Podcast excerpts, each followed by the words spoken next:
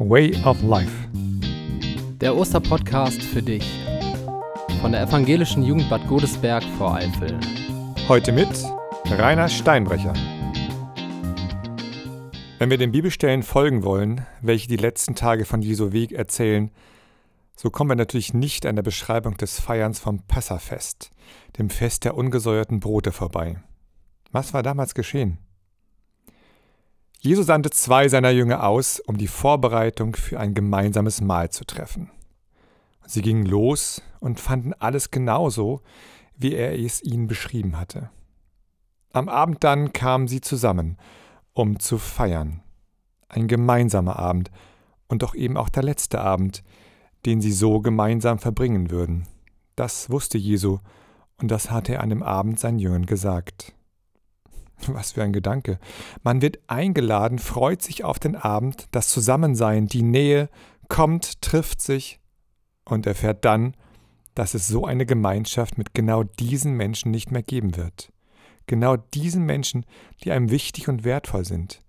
Diesen Menschen, mit denen man schon so viel erlebt hat, die einen kennen, schätzen und bei denen man sich aufgehoben fühlt. Aber die Jünger brachen nicht in Tränen aus. Sie verzweifelten nicht, jedenfalls nicht in dem Moment an diesem Abend, sondern blieben zusammen und genossen die gemeinsame Zeit. Es wurde Brot und Wein geteilt, welches wir heute noch in der Tradition mit den Worten feiern. Es wurde miteinander gesungen und die Gemeinschaft noch einmal gelebt und erlebt. Und wie ist es heute bei uns? Wie können wir Gemeinschaft erleben? Also gerade in dieser verrückten Zeit. Denn es heißt doch, bitte Abstand halten. Social Distance ist der Begriff. Mindestens anderthalb Meter treffen nur mit maximal zwei Personen. Und wenn mehr, dann aber bitte nur mit der eigenen Familie. Das sind doch die Schlagwörter, die die Runde machen. Wie passt da die Geschichte von Jesu ins Bild? Müssen wir denn nicht eher verzweifeln? Wie soll es denn weitergehen? Wie lange sollen wir uns nicht nähern dürfen, nicht miteinander in Kontakt treten, nicht einfach mal gemeinsam die Seele baumeln lassen dürfen? Und gemeinsam heißt nicht mit einer SMS oder per Videochat, sondern von Angesicht zu Angesicht. Vielleicht ist es aber doch genau diese Geschichte, die uns stärken kann. Denn warum denken wir immer nur an das, was uns fehlt und übersehen, was wir gerade trotzdem haben?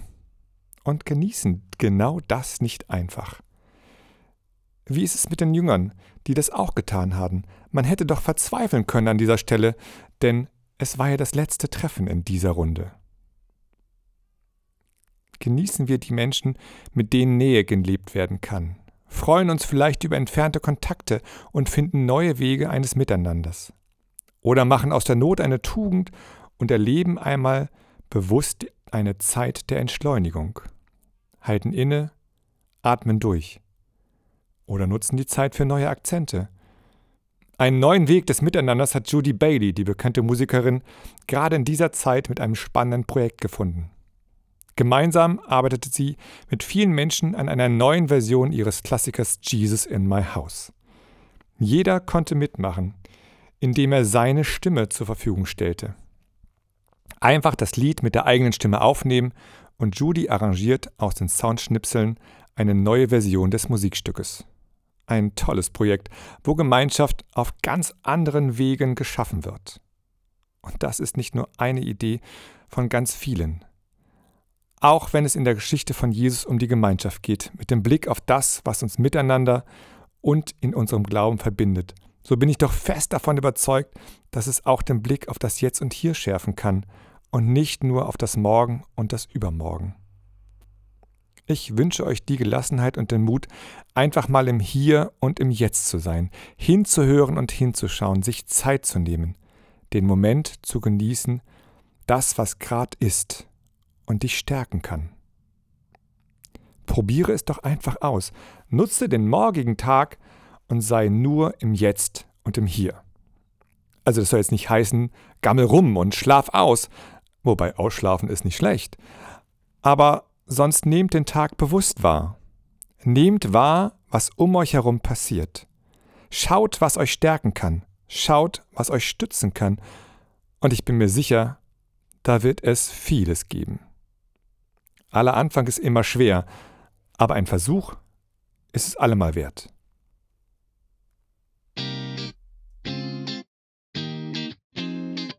Way of Life.